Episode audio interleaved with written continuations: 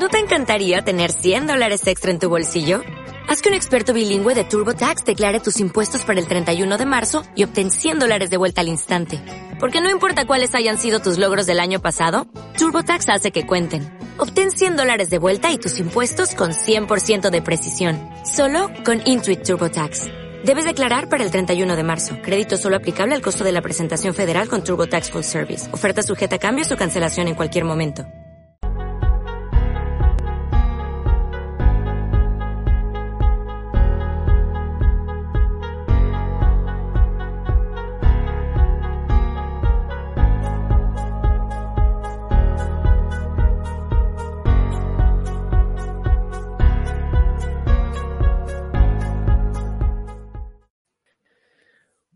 Buenas a todos y bienvenidos a un nuevo directo en Decíamos Ayer, un directo bastante especial hoy que contamos con uno de los amigos del canal, como es Alberto de Piqueros Vanguardia, en el que nos va a tener Alberto, que es todo un experto, ya antes de empezar el directo ya me lo mostró todo lo que sabe sobre el tema de la casa de brujas. Es un tema apasionante, según lo que he ido contando. Habrá muchas sorpresas. Ya, yo ya, ya vengo, ya vengo sorprendido. Pero nada, Alberto, ¿qué tal? ¿Cómo estás? Pues nada, eh, encantadísimo de estar aquí contigo en tu canal, por supuesto, y, nada, espero sorprenderte a ti y sorprender a todos los oyentes de, tu proyecto hablando de, la caza de brujas. Sí, sí, sí, vamos, ya te digo yo, a mí ya, yo ya como lo he dicho antes, yo ya empecé sorprendido, me has tirado unos cuantos datos antes, vamos, no, espectaculares no es la palabra, sorprendentes. Pero bueno, yo creo que vamos a empezar por el principio. ¿Cómo surge todo este tema de la casa de brujas? ¿De dónde surge? Esto es algo que viene muy de lejos. No, no, no es fácil responder a esto. No, no, no es algo, digamos, que suceda en un clic temporal. Ya sabemos siempre en historia procesos, la palabra procesos. Digamos eh, que tenemos que tomar como referencia en primer lugar el año 906. En el año 906 se publica una obra que es fundamental. Se denomina Canon Episcopi. Bien, esta obra uh -huh. está hecha por el arzobispo de Treveris. ¿Por qué? Al arzobispo le llega información, le llegan datos de que se ha visto a ciertas brujas con escobas, raptando niños, eh, pactando con el demonio. Y el arzobispo de Treveris, muy in incrédulo, se lanza a la investigación. Uh -huh. ¿Qué sucede? Que el arzobispo de Treveris, en su canon episcopi, llega a la conclusión de que todo es fruto, digamos, de, de rencores, de, de, malicia y que la existencia de brujas no es para nada probable. Y en esta obra es fundamental el canon episcopi porque supone la primera vez que podemos empezar a ver la palabra bruja rondar por la Iglesia Católica. La Iglesia Católica siempre reconoció la existencia de hechiceras, que es muy distinto. ¿Y cuál sería la diferencia? Un poco para... Siempre una hechicera se la consideró aquella persona mmm, que realiza ungüentos, que realiza ciertos conjuros, que realiza ciertos rituales, sobre todo de índole pagana, precristiana. Y la Iglesia uh -huh. Católica siempre reconoció su existencia y no tuvo ningún tipo de problema en que, en que eso fuera así. Es decir, de hecho, el, el, historiador Josep Pérez, gran experto en esta materia, dice que la Iglesia Católica llegó a bautizar muchas de, de esas tradiciones precristianas, paganas, pues por ejemplo el culto a la fertilidad, el culto a la cosecha, el culto al sol, que llegó a bautizar. Y la bruja no solo es que haga ungüentos, haga conjuros, es que la bruja hace maleficios. La bruja ha hecho un pacto expreso y personal con Satán para perjudicar a la humanidad, para perjudicar la obra de Dios. Ah, ya. Se trata de minar uno de los pilares de la sociedad cristiana. Por así decirlo, la bruja va directamente contra uno de los pilares. Efectivamente.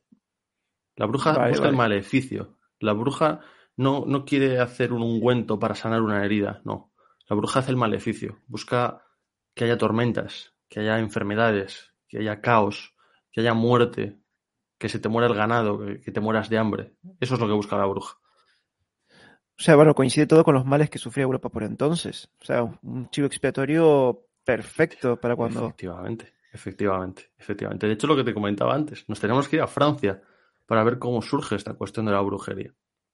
Tenemos que irnos concretos. Bueno, ¿Sí, Francia? Dime, dime. No, no.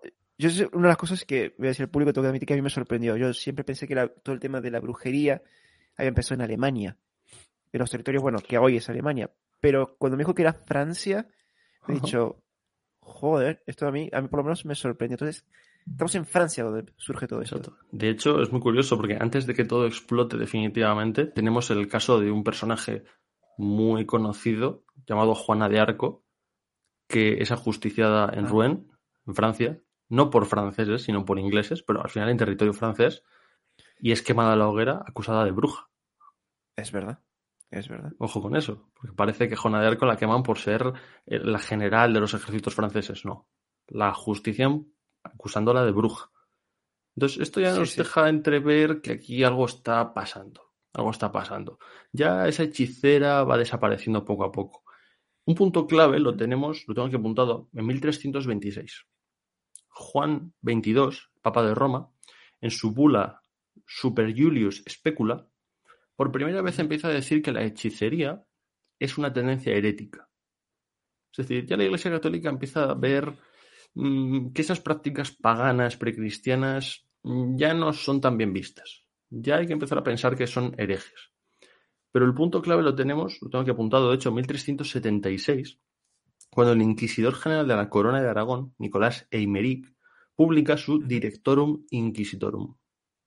Aquí tenemos el primer punto clave. Es inquisidor de la Corona de Aragón, pero ha sido instruido por los teólogos de la Universidad de París.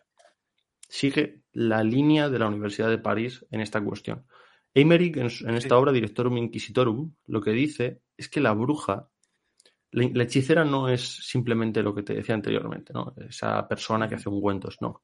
Que la bruja, aparte de que tiene que ser mujer, que eso es algo de lo que después hablaremos, ¿no? De la feminización de la cuestión de la brujería. Aparte de que es mujer, busca el mal, busca el maleficio, busca que se muera su vecino, eh, causar tormentas, causar el mal, causar el terror. Y este inquisidor, Nicolás Emery, comienza, mm, digamos, en la, en la corona de Aragón a seguir esta tendencia. Ve brujas y brujos, en este caso, por todas partes. O sea, esto empieza en Francia, o sea, la- las primeras definiciones, por así decirlo, teóricas de lo que sería brujería. En Aragón se ahonda más en esto por seguir esa línea francesa y cuando ya la iglesia abiertamente dice hay brujería, tenemos que empezar a perseguirla. Pues hay dos puntos clave. Tres, me atrevería a decir. El primero, curiosamente, lo da la Universidad de París en 1398. Los teólogos de la Universidad de París, que son absolutamente conocidos en toda la cristiandad y de una reputación más que probada, empiezan a decir que la brujería hay que perseguirla por toda la cristiandad, que la obra de Dios empieza a correr peligro, que la bruja mm, se esconde en todas partes. Es decir, empiezan a asumir que hay brujas hasta debajo de las piedras. Sí. Y el Papa, la Iglesia Católica de Roma, adopta esta visión de la Universidad de París. Es decir, esa obra que te dije al principio, ese canon episcopo del 906 de incredulidad, desaparece. ¿El punto clave cuál es? 5 de diciembre de 1484. El Papa Inocencio VIII, que curiosamente tiene la fama de la denominación del Papa vampiro, eso, eso dicen de él, aunque es, una leyenda, es una leyenda, publica la bula Sumis Desiderantes Affectivus. Esta bula supone el reconocimiento oficial de la Iglesia Católica de la brujería. 1484. Por la influencia más que clara de los teólogos de la Universidad de París. de París. O sea, ya hay un reconocimiento, es decir, las brujas existen, Exacto. o sea, la- la- las brujas existen y hay que perseguirlas porque van contra eh, lo que hemos dicho, tener los pilares de la cristiandad. Efectivamente, efectivamente. De hecho, las consecuencias de esta bula son inmensas. Son enormes las consecuencias que tiene esta bula. ¿Por qué? Porque da plenos poderes a dos personajes que son muy famosos y seguro que conocidos, que son Jacob Sprenger y Henry Kramer.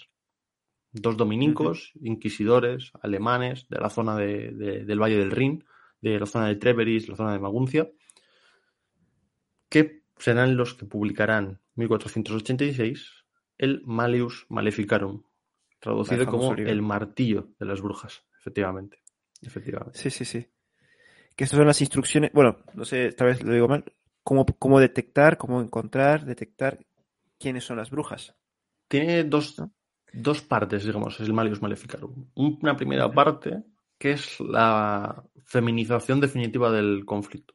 Es decir, Sí, hasta ese momento se partía de la base de que podía haber brujas, podía haber brujos, A partir de este momento, la bruja es una mujer. No hay más opciones. O sea, el hombre no puede ser brujo. De hecho, después, si quieres, te leeré algún fragmento de este Malius Maleficarum que va a sonar muy clarividente. Va a sonar.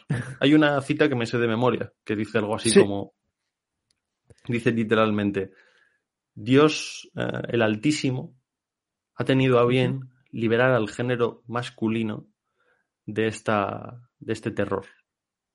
O sea, evidentemente saben por dónde, por dónde van los tiros. Sí, sí, sí, sí. O sea, deja, ya es so- solo bruja, ya solo es una mujer, en este caso. Efectivamente, efectivamente. Utilizan toda una retaíla de textos históricos de, de Catón, de Plinio, donde se dicen cosas como, es que lo he leído bastantes veces, ¿no? Pues cosas como cuando la mujer llora está intentando engañar, eh, la mujer es débil por naturaleza, por eso el demonio la ataca a ella, Sí. la mujer se basa en la malicia, en la envidia y el rencor, por eso hace pactos con Satán para buscar el maleficio. Es decir, es efectivamente, como tú decías, es, es un libro de instrucciones Es un libro de para el resto de inquisidores. Exacto. Y el resto de inquisidores lo toman así, en efecto. Sí, sí. Entonces, ya con esta bula y ya con este libro, ya se da rienda suelta a la persecución de, de brujas. Efectivamente, efectivamente. Hasta este Claro, pero aquí- momento era algo muy reducido, pero a partir de ahora Sí. va a ser algo ya totalmente expandido.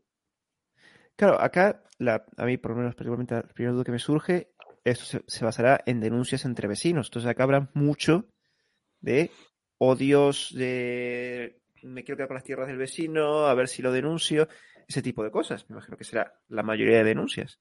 Es muy importante Entonces- entender, eh, perdona, perdona, Adrián, es muy importante entender el por qué surge la, la cuestión de la brujería. No es que le entren las ganas a la Iglesia Católica de que surja la brujería.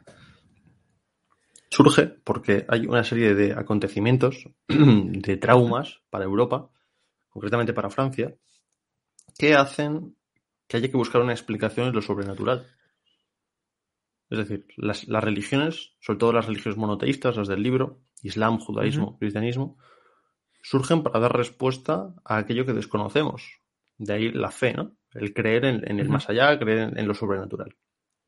Pero estamos en una sociedad 1350, 1450, estamos en un mundo en el que evidentemente todo, todo el ciudadano, todos los habitantes son católicos. Por supuesto que son católicos. Temen al diablo, temen a Dios. Quieren, creen en la salvación de las almas o en el castigo eterno de las almas en el, en el infierno. ¿Qué pasa en Francia en el siglo XV? Peste negra. Sin explicación aparente, mueren miles de personas. Pensemos en Marsella, ciudad con 60.000 habitantes. Mueren 40.000. Pensemos Pues en. Francia, guerra de los 100 años. Inglaterra asediando Francia día y noche. Guerra durante 100 años, muerte, pestes, falta de alimentos. Pensemos en el caos, en el miedo a morir de, de esa sociedad. De Sí, ahí sí, quizás entendemos el por qué necesitan buscar un culpable. Y la iglesia necesita dárselo también, porque la iglesia no tiene explicación. Exacto. Sí, sí. Es lo bueno lo que hablamos fuera del directo, que muchas veces se usaba el chivo expiatorio con el judío. Eh, vamos. Y aparte es que una cosa muy importante es que en esta época la religión era ese factor de unidad social. O sea, esa, la gente se unía por esa misma religión. Entonces, claro, eh, ese chivo expiatorio tiene que estar fuera de la- lo que sería la religión oficial, la religión lo que es la gente. Y, y claro, con las brujas eh, es el perfecto, la excusa perfecta. Pero hay una cuestión clave, que es que, em, digamos, eh, el cristianismo o el catolicismo moderno confiere un enorme poder a Dios. Pero es que en aquella época el diablo, Satán, también lo tenía. Es una constante Sí. guerra entre Satán y Dios. Entonces, partiendo de la base de que Satán es poderoso, se entiende la posibilidad de que existan brujas. Claro, claro. Y aparte un satán que interviene en la tierra Por directamente. supuesto. Por supuesto. Exacto. Un Satán que quiere destruir la obra de Dios. Y lo hace a través Sí. de las brujas. Mm. Acá una pregunta en el chat que la verdad que es muy interesante, Sí. que es ¿y por qué es eso que es la mujer la que se relaciona tan estrechamente con la brujería? Yo Pues que, necesitan, lo que sí, sí, sí, necesitan darle una explicación, ¿no? Y, y se basan básicamente en también hay que entender que eh, Sprenger y Kramer, los dos inquisidores que, cité anteriormente, están estrechamente relacionados con Johannes Nieder. Johannes Schneider o Nieder, no sé cómo se pronuncia, es, alemán, fue un inquisidor muy importante en la zona de Alemania, que en su obra Formicarius se encarga constantemente de relacionar los males de la obra de Dios con la mujer. Es la feminización del proceso que después Kramer y Sprenger toman. Claro, no, no fue un, un, día que se levanta una y dice, bueno, las brujas son solo mujeres, ¿no? Poco a poco se fue eh, definiendo lo que es una bruja y que simplemente pueda ser mujeres. Entonces, una de, la, una de, las grandes eh, que a mí, me, a mí yo digo, me sorprendió es Francia. Entonces, ¿es aquí donde tienen lugar los primeros procesos contra las brujas? Sí, sí, sí, sí. Es Francia donde empieza todo. Empieza todo. Ahí tenemos el caso de Juana de Arco, ¿no? En estas fechas en Alemania prácticamente todavía no se conocen casos de brujería. Es Francia donde, donde empieza todo. Después sí, en la década de los años 80 del siglo XV, ya la cosa en Alemania va a empezar a explotar. Pero, pero en Francia comienza. Sí, a mí yo estoy sorprendido. Yo es que te digo, yo siempre pensaba que era Alemania, el, donde surgió todo esto, que ahí, claro, porque uno habla de la brujería de la Iglesia Católica, pero después cuando viene lo que sería la reforma, todo el tema del protestantismo, luteranismo, calvinismo, tampoco reniegan de la brujería, o sea, también se dedican a perseguir la brujería. En ese sí, sentido no se diferencia de la Iglesia Católica, ¿no? No, pues de hecho, justo eh, de eso te iba a comentar. Eh, eh, Josep Pérez considera que los periodos donde más se persigue a la bruja es entre 1550 y 1650. Si uh -huh. pensamos, 1550 aproximadamente sucede la reforma protestante. Con las sí. posteriores guerras de religión. Uh -huh. Efectivamente, las guerras de religión rompen Alemania, rompen Centro Europa en dos. Protestantismo, cristianismo. Si recuerdan los espectadores lo que comentaba al principio, de que la Iglesia Católica había bautizado ciertas tendencias paganas, ahora esas tendencias paganas van a ser vistas como posibilidad de enemigo. Tanto la Iglesia Católica como Lutero van a explicar que el otro está imbuido por, por Satán. Entonces, cualquiera que relaje las costumbres cristianas, católicas o protestantes va a ser el enemigo, va a ser Satán. Entonces, ambas corrientes del cristianismo, o sea, tanto protestantes como. Claro, se, sus posiciones se, se fueron a los extremos. Sí. O sea, la ortodoxia se cuidaba mucho en ambas partes. Por supuesto. De hecho, esa es la explicación principal de que en Alemania se persiga y se cace a tantísimas brujas. Eh, ¿Dónde van a estar más relajadas las costumbres? ¿En una gran ciudad o en un pueblecito pequeño? Uh -huh. Evidentemente en un pueblecito pequeño el paganismo va a tener una mayor trascendencia, una mayor relevancia en ese pueblecito pequeño. Eso va a hacer, sí. sobre todo de Alemania, que es, ya sabemos cómo es el mapa de Alemania, ¿no? Es un constante caos. Por eso Alemania sí. es donde más caza de brujas hay, tanto por bando protestante como bando católico. Claro, porque aparte es que tienen el enemigo ahí, o sea, tal vez que tu pueblo es católico, pero tal vez el de al lado es protestante y te separan nada un par de kilómetros. Claro. Lo mismo tenemos en el siglo XVII. Guerra de los 30 años. Claro, la guerra de los 30 años al final es un conflicto religioso. Es un bloque sí, protestante sí. contra un bloque católico. Se regresa sí, a ese conflicto de el otro es el diablo. Y, y se justifica. Yo es que acá, acá tengo que entender, o sea, me cuesta un poco porque decís, vale, entiendo que ambas posturas se vuelven en extremo ortodoxas, digamos, fanatismo. Y lo pagan, o sea, tú te alejas de esa ortodoxia y inmediatamente ya te conviertes en una bruja. Sí. O simplemente se usa la brujería como excusa para decir, bueno, voy a matar, para matar a, a, a mi enemigo. Sí, te digo más. la propia sociedad va a cazar brujas. No solo la Inquisición. Sí, eso bueno, eso sí, los, sí. Sí, sí, yo sabía que no solo la Inquisición, pero si la brujería son también los tribunales laicos, tribunales civiles, también persiguieron brujas. Es que a partir del Malius Maleficarum, uh -huh. la brujería se considera crimen mixtifori. Es decir, tanto crimen espiritual como crimen terrenal. Porque haces maleficios. Los maleficios son delitos. Ah, claro. Porque provocas la muerte de tu vecino. Exacto. Sí, sí, sí. Entonces los tribunales Claro. laicos van a perseguir a las brujas. Más que los religiosos, incluso. Más. Muchísimo más. Radicalmente más. Radicalmente más. O sea, hay Hostia. casos de Sí. inquisidores pidiendo por favor que dejen de enviarle todos los días 50 brujas porque están saturados y porque es imposible mm, condenar a todas o llevar un mínimo de orden en un proceso si todos los días tienen 50 mujeres. Pero literal, ¿eh? o sea, no es una exageración esto que estoy diciendo. Hay inquisidores hartos de que los tribunales laicos constantemente estén capturando brujas. 100 brujas un día, 150 al otro, 40 al otro. Están saturados. Saturados. En Alemania los inquisidores están saturados. Hostia. Claro, pues, lo que hemos dicho antes, ¿no? O sea, la persecución era en esos picos, tuvieron esos picos en esas épocas tan oscuras o tan dañinas para la sociedad. Claro. Pero, vamos, me has dejado sorprendido. O sea, sí sabía que los tribunales laicos persiguieron, pero no con esa diferencia de volumen. O sea, que hasta un inquisidor diga, para un poco porque es que no puedo con todo lo que tengo aquí. Absolutamente, absolutamente más. Es quizás lo, lo más desconocido de este, de este asunto. El inquisidor Sí, es sí. el que lleva a cabo el proceso, no quien detiene a la bruja. Sí, sí. Sí, pero aquí, o sea, por, por definir un poco el proceso, a ver cómo es, eh, así que me perdí un poco. La gente, por ejemplo, estamos en un pequeño pueblo de Alemania o de Francia, lo que sea, decimos, esta para mí es bruja. La cogemos, de los pelos, lo que sea, y la llevamos ante el tribunal laico. ¿Sería eso? No. O si no tomamos la justicia por nuestra mano. Claro, esa es la cuestión. El proceso es el siguiente.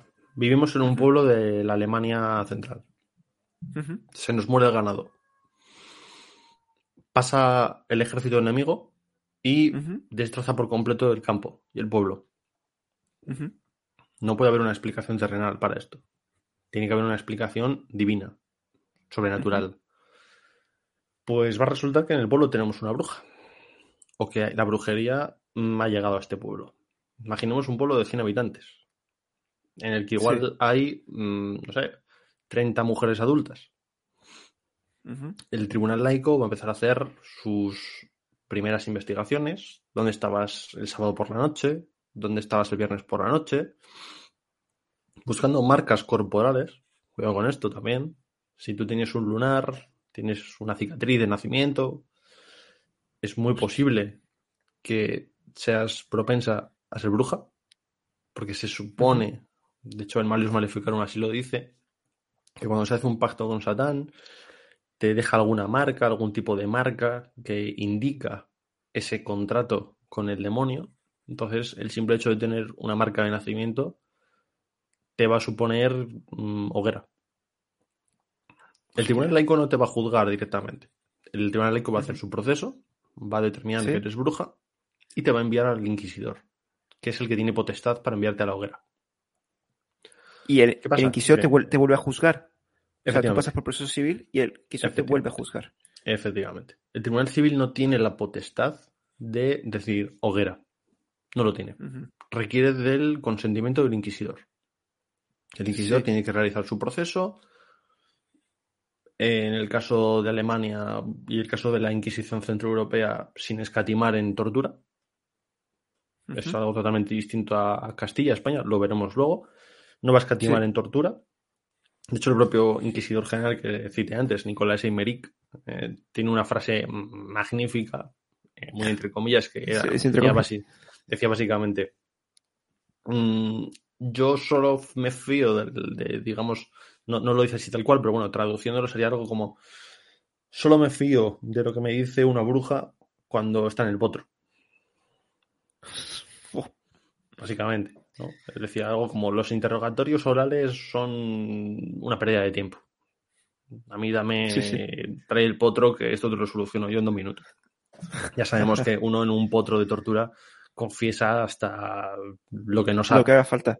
Lo que haga falta. falta. evidentemente, evidentemente. Sí, sí. Y aquí estamos hablando del mismo proceso, tanto del lado, porque hablamos de inquisidores, y, pero también del lado protestante. Del mismo proceso. O sea, tribunal civil, van a una figura religiosa, que es la, realmente la que Sí. termina juzgando. Sí, y de... Pues bueno, hemos...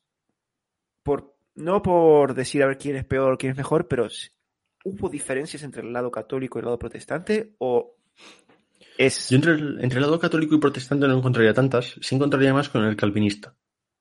calvinista?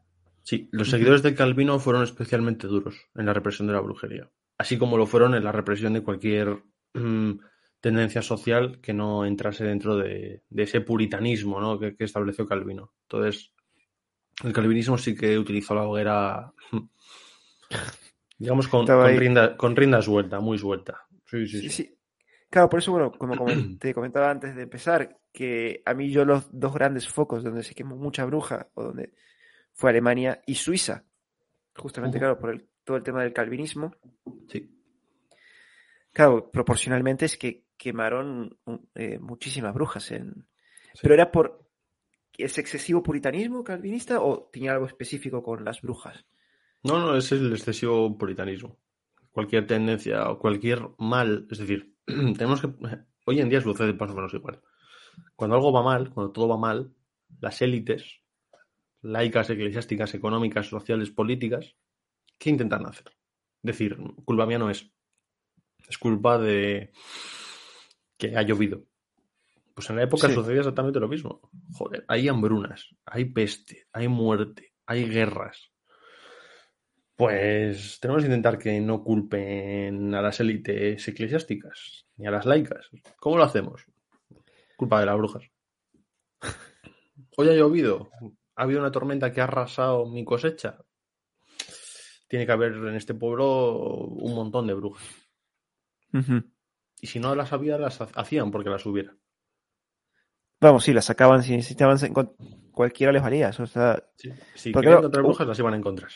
Claro, porque una de las cosas de la que aquí es palpable es que a ninguna de estas mujeres las pillaron con las manos en la masa. Haciendo Es su que- pacto o haciendo magia o lo que fuera. Es que según Claro, el pillar la- con las manos en la masa, las mujeres lo que hacían era salir por las ventanas volando en escobas, preferiblemente de noche, sacrificar niños y hacer mm, bailes y fiestas, digamos, lo que podríamos denominar como el sábado, ¿no? Lo- los sábados por la noche, con el demonio. Digamos, pues eh, desnudos en el bosque, sin ropa. El demonio aparecía claramente con dos cuernos y bailaba con, con ellas y, y luego hacían un pacto y todo precioso. Evidentemente, ¿quién se puede creer semejante cosa? No, pues, pues sí, pues la Inquisición se lo creyó. La palabra Sí, del sí. Malleus Maleficarum fue a misa, nunca mejor dicho. Sí, aparte, tal como lo has descrito, son imágenes también muy sugerentes, que a la población es fácil de introducir. O sea, ese demonio, ese eh, con los cuernos, eh, las mujeres pactando, sacrificando. Es que es como el, el mal más puro, Exacto. ¿no? O sea, es ¿Qué impresionante. puede, qué puede haber peor que sacrificar niños? Claro, que son como las criaturas más inocentes que existen, ¿no? Claro, claro. Entonces, bueno, hemos hablado un poco ahí de Alemania, donde fue la peor parte, justamente por esa radicalización de ambas partes, tanto católicos como protestantes. Sí. Claro, ahí es donde tienen su terreno de combate. Y algo que a mí me sorprendió, que he dicho, eh, que en este ranking, por llamarlo de alguna manera, es Francia la que va segunda. En Francia se calculan, los expertos calculan que fueron quemadas cerca de entre 10 y 15 mil mujeres. Y volvemos a lo mismo, es por todo el tema de los hugonotes, ese, frente a esas guerras religiosas. Exactamente, lo mismo, lo mismo. Josep Pérez siempre, siempre lo, lo defiende así, dice, los traumas europeos provocan crecimientos en la caza y quema de brujas. Francia, esto es algo que quizás se conoce menos, ¿no? Pero es un caos. Es un, el siglo XVI francés es un completo caos. Guerras de religión, hugonotes, guerras civiles por todo el país. Y ahí tenemos lo, que te comentaba antes, fuera de cámara, ¿no? El famosísimo caso de la matanza de San Bartolomé, 1572. Miles Sí, sí. de hugonotes asesinados en una noche. Y que no solo quedó en París, sino que se expandió al resto de Francia. No estamos hablando de una guerra civil entre dos ejércitos nobiliarios, no estamos hablando de gente, población, el panadero, el, el pescador, que cogen su cuchillo, cogen su arma y van buscando hugonotes por la calle y matándoles. Es- Tenemos que entender ese clima de histeria colectiva. Es una sociedad acostumbrada a convivir con la muerte constantemente. Y no por Sí, eso sí, sí. tienen menos temor a morir. Al contrario, tienen un temor exagerado, excesivo, no, no- excesivo de forma peyorativa, ¿no? Pero un temor constante a, la muerte. ¿Cuál es la forma de intentar eludirla? Pues el, enemigo, la bruja. Sí, sí, sí. No, no, es que es algo como también dijimos fuera del directo, que Francia tiene esta tremenda habilidad de esconder sus vergüenzas. Eh, yo no sabía que en Francia era tanta la cantidad de brujas que se había quemado. Eh, pues siempre tenía esa imagen que Alemania, que también se explica por esa, esa radicalización, como tú has dicho antes, y en Inglaterra, que también tenemos, ahí nos encontramos también con católicos y anglicanos. También hay, también hay bastante, bastante. En un También, ¿no? menor nivel, Inglaterra siempre al ser, por su condición geográfica, al ser una isla, siempre se encuentra bastante aislada, podríamos decir. Y son más conflictos, bueno, de índole religiosa, pero no tanto buscando la cuestión de la bruja. Sí hay caza, evidentemente caza de brujas, es algo que se expande a toda Europa. No, no podemos decir que haya un país, un territorio que se libre, entre comillas, de, en mayor o menor medida de la caza de brujas. Se va a extender a toda la cristiandad. Pero es cierto que Inglaterra no es especialmente dura con la persecución de la brujería. Mi ranking ya te lo dije antes, sin duda es Alemania, de largo, de lejos. O sea, es imposible calcular las cifras de fallecidos, pero los expertos nos hablan en torno a 100.000. ¿En nos cuánto de- tiempo? Más o menos. Estamos hablando de unos 150 años. 100.000 en 150 años. Eso- son datos. Los dan, por lo, por lo menos, eh, eso dicen José Pérez, Carmelo Lison Tolosana, grandes expertos en esto. Hablan incluso de. De, de hecho, esto me acuerdo que, que lo, lo- lo trabajé hace tiempo. em, comentaba Lison Tolosana que en la zona de Baviera había tres poblaciones de en torno a las 2.500 personas que desaparecen por completo. Por completo. Sí. Son barridas por completo. ¿Por qué? Porque probablemente casi todas las mujeres adultas de esas villas, de esas aldeas, fueron acusadas de brujería y propuestas para ser quemadas en la hoguera. Y se sabe por lo menos de una de esas villas que los hombres se intentaron levantar en armas contra la autoridad. Evidentemente, nos van a quemar a todas las mujeres, pues algo tendremos que hacer. Y son acusados de brujería, de herejía, todos, y son ajusticiados. Todos. O sea, Todos. Desaparecen por completo. Desaparecen. Son tres, O sea- tres aldeas que desaparecen. Dejan de existir. Ah, o sea, mujeres adultas, niños. no es que se reduzca la población, es que desaparece. Se cree que los niños no fueron ajusticiados, fueron probablemente repartidos pues, por el resto de la cristiandad o la iglesia se hizo cargo de ellos, porque eh, a niños pequeños estaba prohibido, la, propia Inquisición tenía prohibido, por ejemplo, realizarles tortura. Eh, menores de 14 años estamos hablando. Entiendo que también estaría prohibido pues, quemarles en la hoguera, por lo que no, no pudieron ser quemados, pero son tres aldeas que desaparecen de la faz de la Tierra. Dejan de existir. No es que se reduzca su población al 50%, No, es que no. desaparecen. Es... Madre mía. Desaparecen. Es, es impresionante. Entonces nos da idea de, de- de la magnitud que tuvo que tener eso. Sí, sí, sí. O sea, no, es mucho más de lo que pensaba, porque uno ahora se imagina. Bueno, es que también 100.000 en 150 años es que es un número. Y es una estimación, o sea, ni siquiera es un. Es imposible Si saberlo. es más o menos, por lo que comentamos antes. Una de las ventajas de la Inquisición española es que documentaba todo, pero aquí no hay. No está documentado. Claro. Estamos hablando sobre todo pues eh, ese ambiente rural ¿no? de Alemania. ¿no? no es lo que pensamos hoy en día que es Alemania, con grandísimas ciudades. No.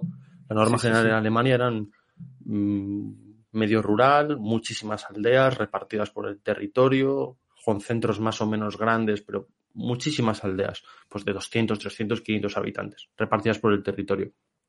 Y de hecho, si la Inquisición actúa tanto aquí, es justo por lo que comentábamos, porque, digamos, la injerencia del catolicismo, del cristianismo y, posteriormente del protestantismo es muy relajada. Es una injerencia, digamos, muy mínima. Digamos, las tradiciones precristianas, paganas, las costumbres propias del pueblo se van a mantener.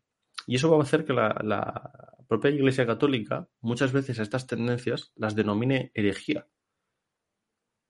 Es decir, pero la, la herejía no va a ser vista como una desviación del mensaje de Dios, sino que va a ser imbuida también por las brujas. Es que ahí está la clave en Alemania. ¿Cómo que en ese pueblo consideran que el quinto sacramento no sé qué? No, no, eso es una herejía de caballo, pero no puede ser provocada por un predicador o por un mensajero, no. Tiene que ser provocada por un maleficio de las brujas. Eso es lo que provoca que aldeas enteras desaparezcan, porque todos son considerados herejes y todos son considerados, digamos, primos de Satán. Sí, sí, ese, sí. Es, ese es el verdadero lío de Alemania. Sí, Yo, a ver, yo eh, por mi parte lo que había pensado, justamente relacionado con esa radicalización de las posiciones y sobre todo, porque claro, yo me imaginé que eh, en este estamos hablando de una época en donde los príncipes alemanes están lado del protestantismo para hacer frente o tener esas cuotas de poder Claro. y que ese es en ese enfrentamiento político donde se aprovecharon del tema de la casa de brujas. Pero es que estamos hablando ya, no, es que desaparecen pueblos enteros. Sí. De hecho, eh, los, los dos dominicos inquisidores que citábamos antes, los dos creadores de Malius Maleficarum, Kramer y Sprenger, son tan famosos, tan respetados y tan reputados porque tienen, eh, digamos, la, la plaquita o, o, esa vítora de haber acabado casi por completo con la herejía valdense. Es decir, en la zona de Maguncia, de Treveris, del Valle del Rin, la Iglesia Católica detecta una herejía, la herejía valdense, entonces envía a estos dos inquisidores a acabar con ella. Y estos dos inquisidores van a determinar que esa herejía está provocada por la brujería. Por eso empiezan a hacer el Malius Maleficarum, que se convierte en modelo a seguir por la Inquisición a lo largo de toda la cristiandad. Pero esto, acá lo que me sorprende es, por lo que comentas, estos dos, más o menos es lo que ocurre en Francia con los cátaros, que es donde, bueno, donde está todo el tema de la Inquisición. Pero ahí se ve que es una herejía, no bruja. Aquí está, esto ya, como base de la herejía, está la brujería. Efectivamente, efectivamente. Lo cual le da una mayor maldad a esa herejía. Ya es, no solo es herejía, sino que esta, esta intenta hacernos daño. Claro, o sea, no, no, es que vayamos a predicar de nuevo la palabra de Dios, que vayamos a intentar reconvertiros, reconduciros, que es lo que se suele hacer por lo general con las herejías. No, es que vamos a acabar con vosotros. El Malius Maleficarum no es simplemente una forma, un manual para acabar con la, con la brujería. Es la declaración oficial de guerra de la Iglesia Católica a la caza de brujas.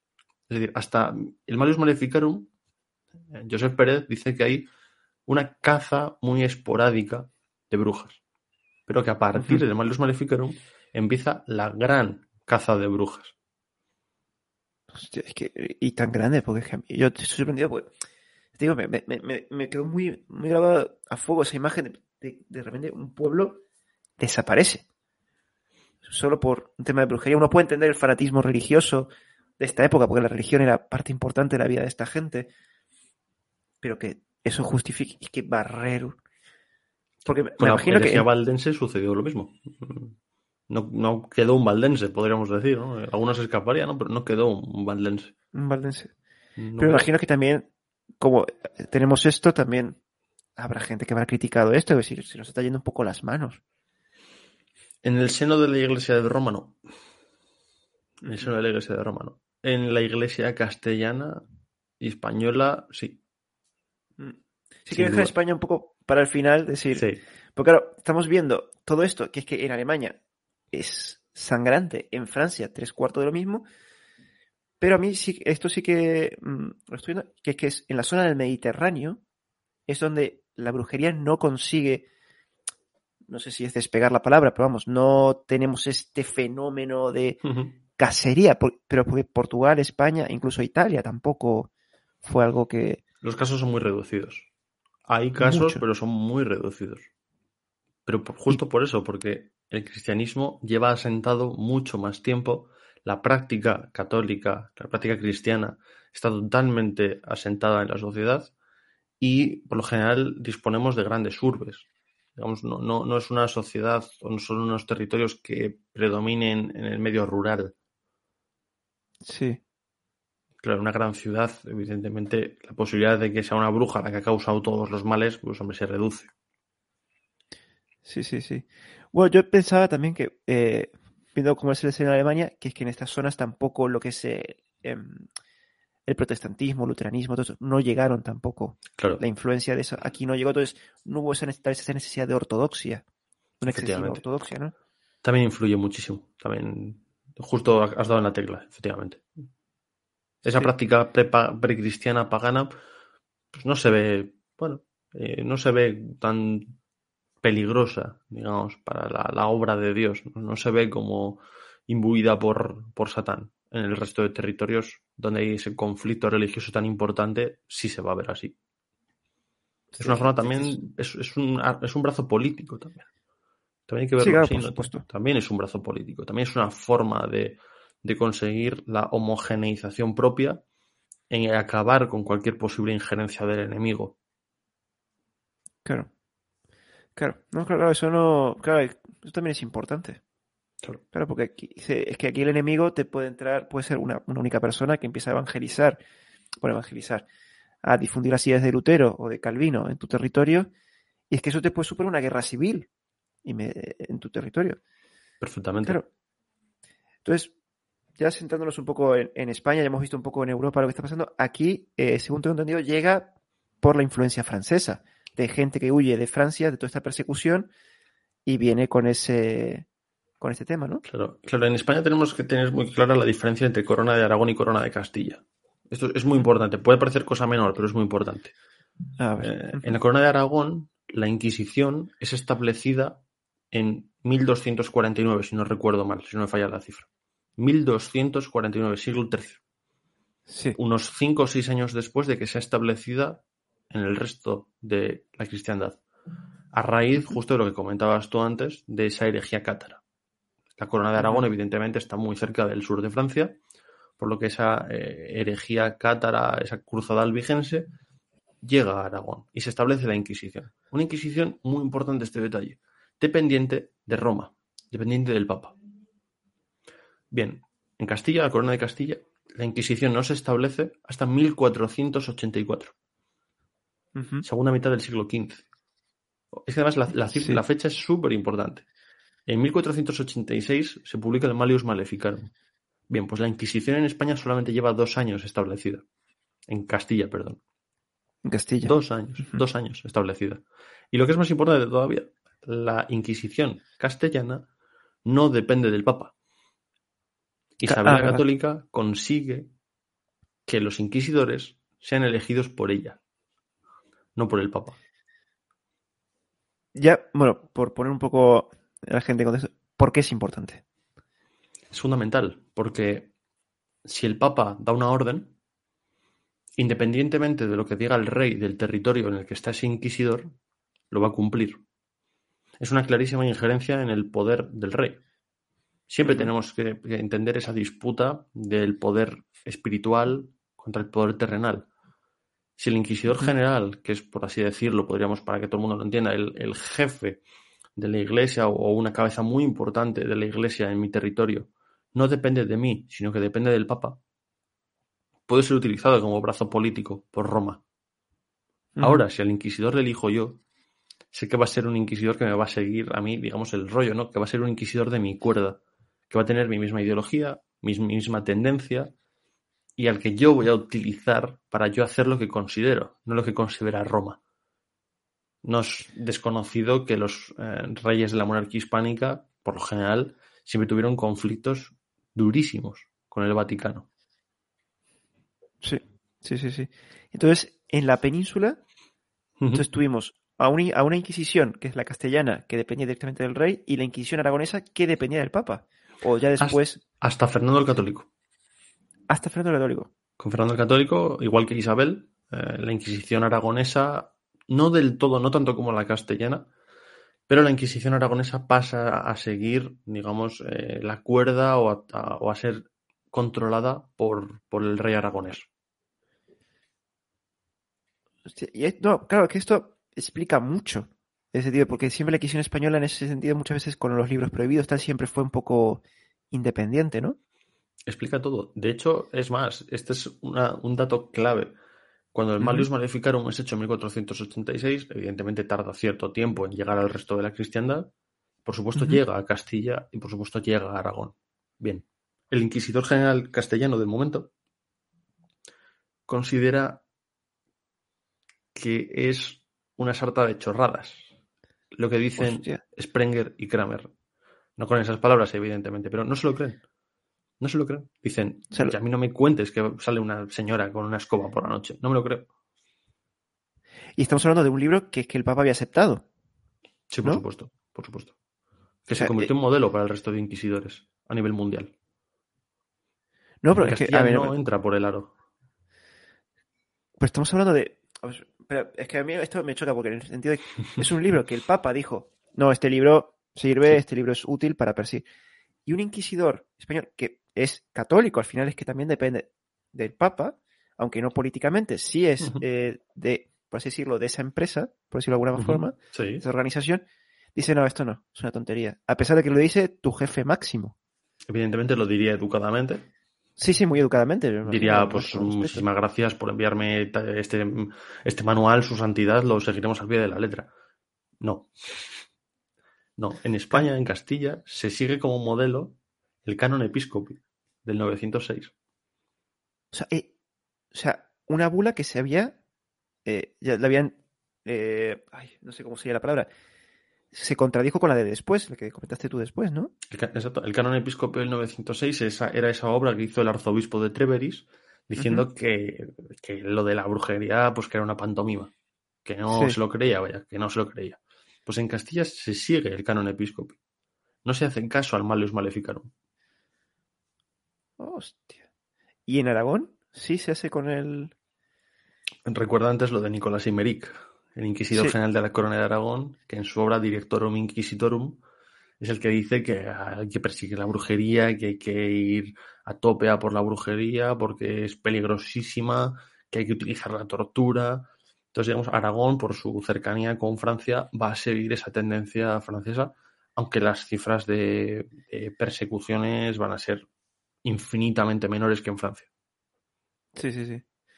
Pues, vamos, yo lo que, vamos, lo, lo que se conoce, me imagino que a nivel general, es que aquí el, el primer gran caso fue el de Sugarramurdi, me parece, Fue el último. bien.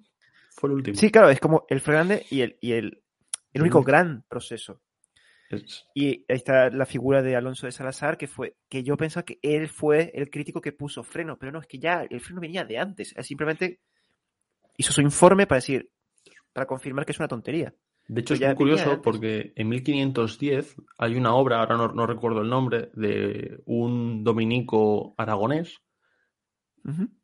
que junto a otro dominico castellano se van a Francia, se van a, a Lyon y desde Francia dicen que está más que probada la existencia de brujas, sobre todo en la zona norte de Castilla.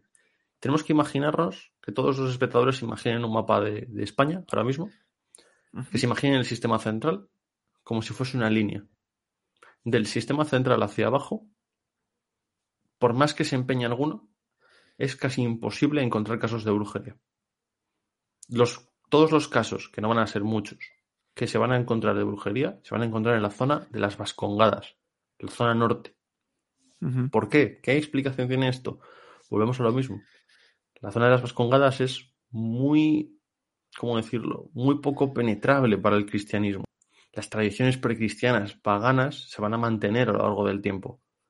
No es como Toledo, Guadalajara, Valladolid, Salamanca, donde evidentemente el cristianismo lo invade todo. Las Vascongadas van a tener un mantenimiento de, de tradiciones precristianas enorme. Por eso va a ser el foco de los inquisidores que sí van a creer en la existencia de brujas. Aunque la norma general de la Inquisición castellana va a ser no creer. Sí, sí, sí. No, bueno, eso por supuesto. Y aparte a esto tendríamos que sumar la actividad de los tribunales civiles, que imagino que también en Castilla y Aragón también habrán tenido denuncias de brujería y habrán perseguido la brujería. Sobre todo en la zona de las Vascongadas. Esto es muy curioso. de hecho, hay, hay un caso, creo que eh, es el inquisidor de Logroño quien lo lleva a cabo, en el que las autoridades civiles de las Vascongadas le entregan, creo que eran como 118 mujeres acusadas de brujería por los tribunales eclesiásticos. Y el, el inquisidor de Logroño absuelve a 116 y solamente impone una pequeña pena de penitencia a dos. porque sí se había probado, pues bueno, que habían tenido ciertas dudas con el mensaje de Dios, pero nada relacionado con la brujería. Y 116 son directamente absueltas. Y de hecho, este inquisidor de Logroño le dice a, las autoridades eclesiásticas, oye, no me volváis a fastidiar porque para juzgar a 118 mujeres me tengo que tirar aquí tres años. Y resulta que ni uno es culpable. O sea, tranquilitos. Y de hecho tienen que pedir, varios inquisidores llegan incluso a pedir a los reyes, a Isabel la Católica, que por favor quite potestad a los tribunales eclesiásticos porque están hartos de que capturen mujeres y se las entreguen acusadas de brujería y los inquisidores encuentren que de ninguna manera son brujas.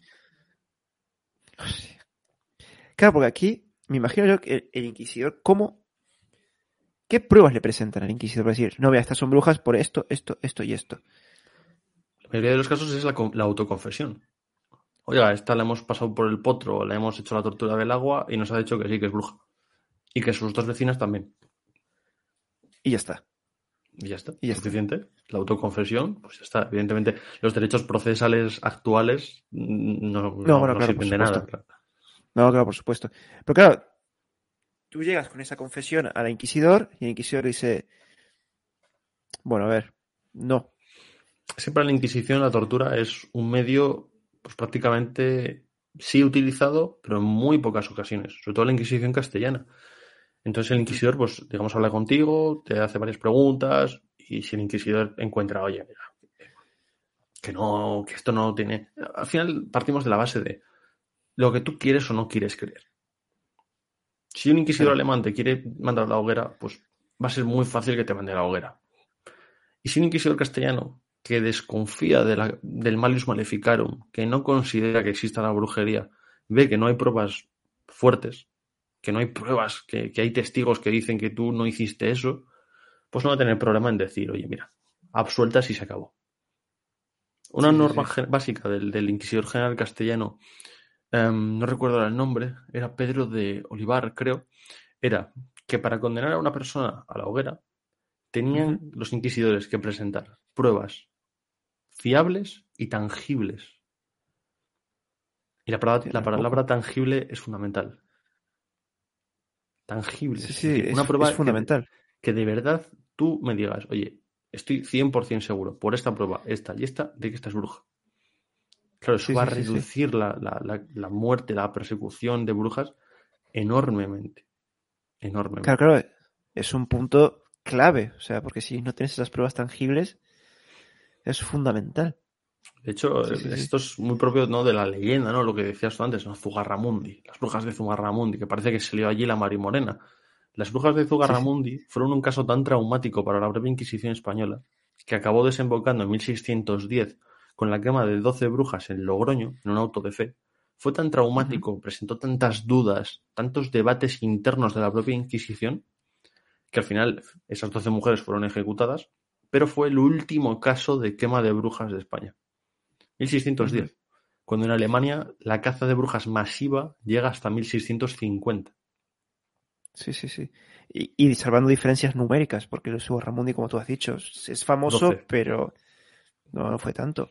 Sí, yo eso sí sabía lo del caso de Ramundi, sobre todo por el Alonso Salazar y Frías, por este informe que hizo él, de y que conecta con lo que tú mismo has dicho, esas pruebas tangibles, porque él al final lo que busca es, si no me equivoco, hizo una investigación para ver lo de los ungüentos, lo de tal, no sé qué, y al final dice, esto son una son chorradas, esto es, creo que en algún punto incluso dice que es, eh, se debe más bien a la superstición y la ignorancia que, que realmente. Siguiendo nuevamente lo que decíamos, el canon episcopi, lo que dijo el arzobispo de Treveris. No existe la brujería, es todo malicia de que tienes envidia de tu vecina y la acusas de bruja. O que tienes envidia de esa otra porque te ha quitado el trabajo o te ha quitado el marido y quieres acusarla de bruja. Pero a mí no me la coláis. la brujería no existe. Pues en Castilla siempre se va a tener el canon episcopi presente, no el maleus maleficaron. Esto es sorprendente. Es lo que te decía antes. a mí lo que me sorprende es que esta gente, estamos hablando de la iglesia de aquella época, que es una institución jerárquica. Y que aún así estos hombres, aunque es verdad que su jefe lo ponía Isabel la Católica, en este caso el rey de, el rey de Castilla, al final su conexión con el Vaticano es directa y que él diga, sí señor, bueno, muchas gracias, pero mira que no, que no lo usamos. habla del espíritu crítico que había por entonces en, en estos círculos eclesiásticos. Bueno, ahí tenemos la cifra, lo que te comentaba antes fuera de cabras, ¿no? En- se calcula que en, en toda la historia de la persecución de las brujas en Castilla fueron quemadas 100 mujeres. Evidentemente es una cifra muy importante. 100 mujeres, oye, no hay que blanquear ninguna cifra ni nada por el estilo. Son 100 mujeres que tendrían 100 familias y que seguro que eran inocentes y no eran brujas, pero 100 mujeres comparado con Francia, ya no con Alemania, Francia, 10.000. Sí, sí, sí, no, es 100 tremendo. contra ¿no? 10.000. Pero la fama Sí, la sí. tiene Castilla, ¿no? España. Ah, la Inquisición española, las brujas. Eh, ¿Cómo dices? Perdóname, aquí quemamos, se quemaron 100 mujeres en Castilla. Tú quemaste Sí, sí, sí, 10.000. sí. No, sí, sí, totalmente. No, bueno, es lo que hablamos antes. O sea, es, es esa fama de cómo, o, o cómo, o qué habría tienen los franceses para esconder sus vergüenzas, porque yo no, lo de Francia no sabía que era tan gigantesco el número. Pero bueno, eh, ya un poco por seguir un poco eh, con otros países, pues también está Portugal, que tampoco, podemos decir, volvemos a lo mismo, Muy reducido, muy reducido también. muy reducido. Reducidísimo. Tam- Sí que existe una Inquisición portuguesa, también dependiente de los reyes de Portugal y demás, pero también muy reducida, muy reducida. Y volvemos de lo mismo, ¿no? O sea, todo el tema de las grandes ciudades, el asentamiento del cristianismo, Lo mismo, pero muy reducida. ¿no? Se pueden contar las, las muertes por varias decenas. Es, es muy siguiendo, digamos, sigue esa, esa línea castellana, aragonesa también, porque pese a que en Aragón sí que hay teólogos mucho más duros, las muertes también son muy escasas. Igual a- pueden ascender a medio millar. Está- por supuesto, todo esto que se, que se entiende que se ponga en contexto. Son muchas. eh, con- aunque haya una, ya son muchas, ¿no? Pero, pero evidentemente hay que ponerlo en contexto y para la época, pues eh, el contradecir al Vaticano, pues es muy importante. Y en Portugal se hizo, en Aragón se hizo, en Castilla se hizo, incluso en Italia. En Italia las quemas de brujas también son reducidísimas. Sí, sí, sí. No, por eso, eh, que no deja de sorprenderme por lo que tú mismo has dicho. Están contradiciendo al Vaticano. O sea, es que es el guía espiritual. Y aparte, que en aquella época ser el guía espiritual no era poca cosa. O sea, el, Vaticano tenía verdadera influencia política en la Europa de aquella época. No fue, no fue demasiado extraño en la historia de España tampoco. Y contradecía al Vaticano en casi todo. Bueno, ahí tenemos el caso de, de América, ¿no? Siempre el Vaticano se empeñó en que América le correspondía evangelizarlo a él porque era un territorio nuevo y Castilla siempre dijo que eso lo evangelizaba a ella. Sí, sí. Bueno, y en América, la Casa de Brujas también llegó. Porque, claro, tenemos un océano que separa todo esto. Eh, llegó a Norteamérica. A norte, bueno, sí, bueno. A norte, yo, eh, Ahí tenemos las brujas, las brujas de Salem, ¿no? Sí, sí, sí. Pero bueno, vamos a primero a Norteamérica. Ahí, Norteamérica claro, bueno, sí que fue muy duro. Muy duro. fue duro. Sí, esa Y sobre- influencia también anglicana, esa influencia inglesa, centroeuropea, hizo que también fuese muy duro. Bueno, veamos cómo está Estados Unidos incluso en la actualidad, ¿no? Que la- el radicalismo religioso, numerosísimas sectas, todas muy ortodoxas en las formas, pues evidentemente si esto lo extrapolamos a 400 años atrás, era muy similar. Digamos, sigue esa tendencia calvinista, protestante, católica de, de Centro Europa. O sea, es curioso, porque decís, la, por decirlo de alguna manera, la madre patria, o sea, el origen de Estados Unidos, que es Inglaterra. Inglaterra sí que hubo, pero tal vez no tanto. Hmm. Y que Estados Unidos siguiera la tendencia más puritana, más de centroeuropea. Te sorprende, porque al final dices, bueno, Norteamérica tiene la influencia de Inglaterra, sería algo similar, pero no. ¿Sabes? Más como Alemania. Sí, podríamos decir que Estados Unidos al final desarrolló un poco vida propia, ¿no? Esa distancia del océano era muy importante. Desarrolló Sí. cierta vida propia, ¿no? Y el puritanismo eh, estricto llevó pues a lo que hemos dicho, ¿no? A que cualquier tradición o cualquier tendencia que escape de la norma establecida, de la norma impuesta, sea vista como, como brujería. Sí, Aún sí. así no es ni comparable con Francia y Alemania. Estamos hablando también de miles, varios miles de casos, pero no estamos hablando No, de otro, ¿no? decenas de miles. Sí, sí, sí. No, aparte, bueno, eh, Estados Unidos ha hecho algo que de verdad que si es para sacarse el sombrero, algo que es, digas, una vergüenza, una mancha, como es la bruja de Salem, ahora es una atracción turística importantísima. Han sabido sacarlo de ahí.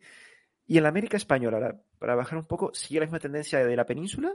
¿O De hecho, tampoco- toda- toda- menos todavía que en la península. La propia Inquisición en, en América siempre fue absolutamente laxa. ¿Por qué? Porque comprendió siempre que tú a un indio que acabas de evangelizar, ¿no? o a un mestizo o, o a población digamos que solo tiene varias generaciones católicas, no le puedes exigir una absoluta pulcridad en las formas. Eh, la Inquisición española siempre entendió pues, que, evidentemente, esos ritos precolombinos, esos ritos de sus propias culturas tradicionales, pues al final era muy difícil sacarlos. Hostia. No, es, habla bien, o sea, en el sentido de decir, bueno, estos son neófitos, acaban de llegar, pues bueno, vamos a levantarnos la mano. Aparte, claro, también en aquella época, estamos hablando que en Europa se estaban matando por motivos religiosos, aquí no había eso, o sea, no teníamos esa necesidad de radicalizar, de justificar todos estos males, se pueden encontrar otras formas. Y ya por ir cerrando, ¿cómo desapareció todo este tema de casa? Porque en el momento se paró. Pues esto es muy curioso. Eh, el Malius Maleficarum, mismamente, que fue visto en un primer momento como el ejemplo a seguir y como lo mejor del mundo y del universo, el propio Vaticano, tiempo después, sobre todo ya bien entrado el siglo XVIII, mm, se arrepintió. Consideró que lo que había hecho no era adecuado, que el Malius Maleficarum no podía ser tomado en serio. Ya hubo voces en el Vaticano que empezaron a criticar el Malius Maleficarum casi desde el momento de su aparición. Pero ya críticas duras, fuertes, consistentes, llegan sobre todo eh, siglo XVII, finales del siglo XVII, siglo XVIII, hasta dejarlo prácticamente por, por abandonado. Claro, y invalidado este documento, este libro, la Casa de Brujas, porque no se volvió a la bula esta que habíamos hablado del 900. No, no, se volvió a esa. No, no, no, Simplemente es el, propio devenir de los tiempos, ¿no? Eso incluso en Castilla sucedió. Tenemos ya una Inquisición en el siglo XVIII pues ya prácticamente que es algo testimonial, hasta que definitivamente 1834, si no estoy equivocado, desaparece. Pues en el resto de Europa sucede igual, incluso de forma más rápida por, por lo traumático de ese periodo anterior. Es decir, cuando tú pasas de quemar razón de 3.000 brujas al año, pues de repente cuando algo hace clic en la cabeza y en las mentalidades de la sociedad y del propio Vaticano, y ya te arrepientes del Malius Maleficarum, ya dices que no es tan importante, pues al final acabas imprimando al resto de inquisidores, al resto de la sociedad, de que el fenómeno de la brujería, digamos, ha pasado. Sí. no, no, es algo que de repente la, iglesia diga, hoy se acabó la caza de brujas. ¿no? Es algo que simplemente por el propio devenir del proceso histórico va desapareciendo, va quedando abandonado. Claro, claro. Y en el lado protestante más de lo mismo. O sea, fue más de lo mismo. incluso fue un fin quizás más rápido. Es decir, cuando el protestantismo considera, mm, consigue establecerse firmemente y, sobre todo después de la guerra de los 30 años, que al final salen relativamente victoriosos. Con ahí tenemos pues, el ejemplo de Suecia, el ejemplo de, las potencias del norte, son las potencias incipientes del nuevo orden mundial, ya la caza de brujas desaparece. Cuando no hay que explicar o que buscar algo, una explicación sobrenatural a los males que suceden, pues simplemente la caza de brujas deja de, deja de existir.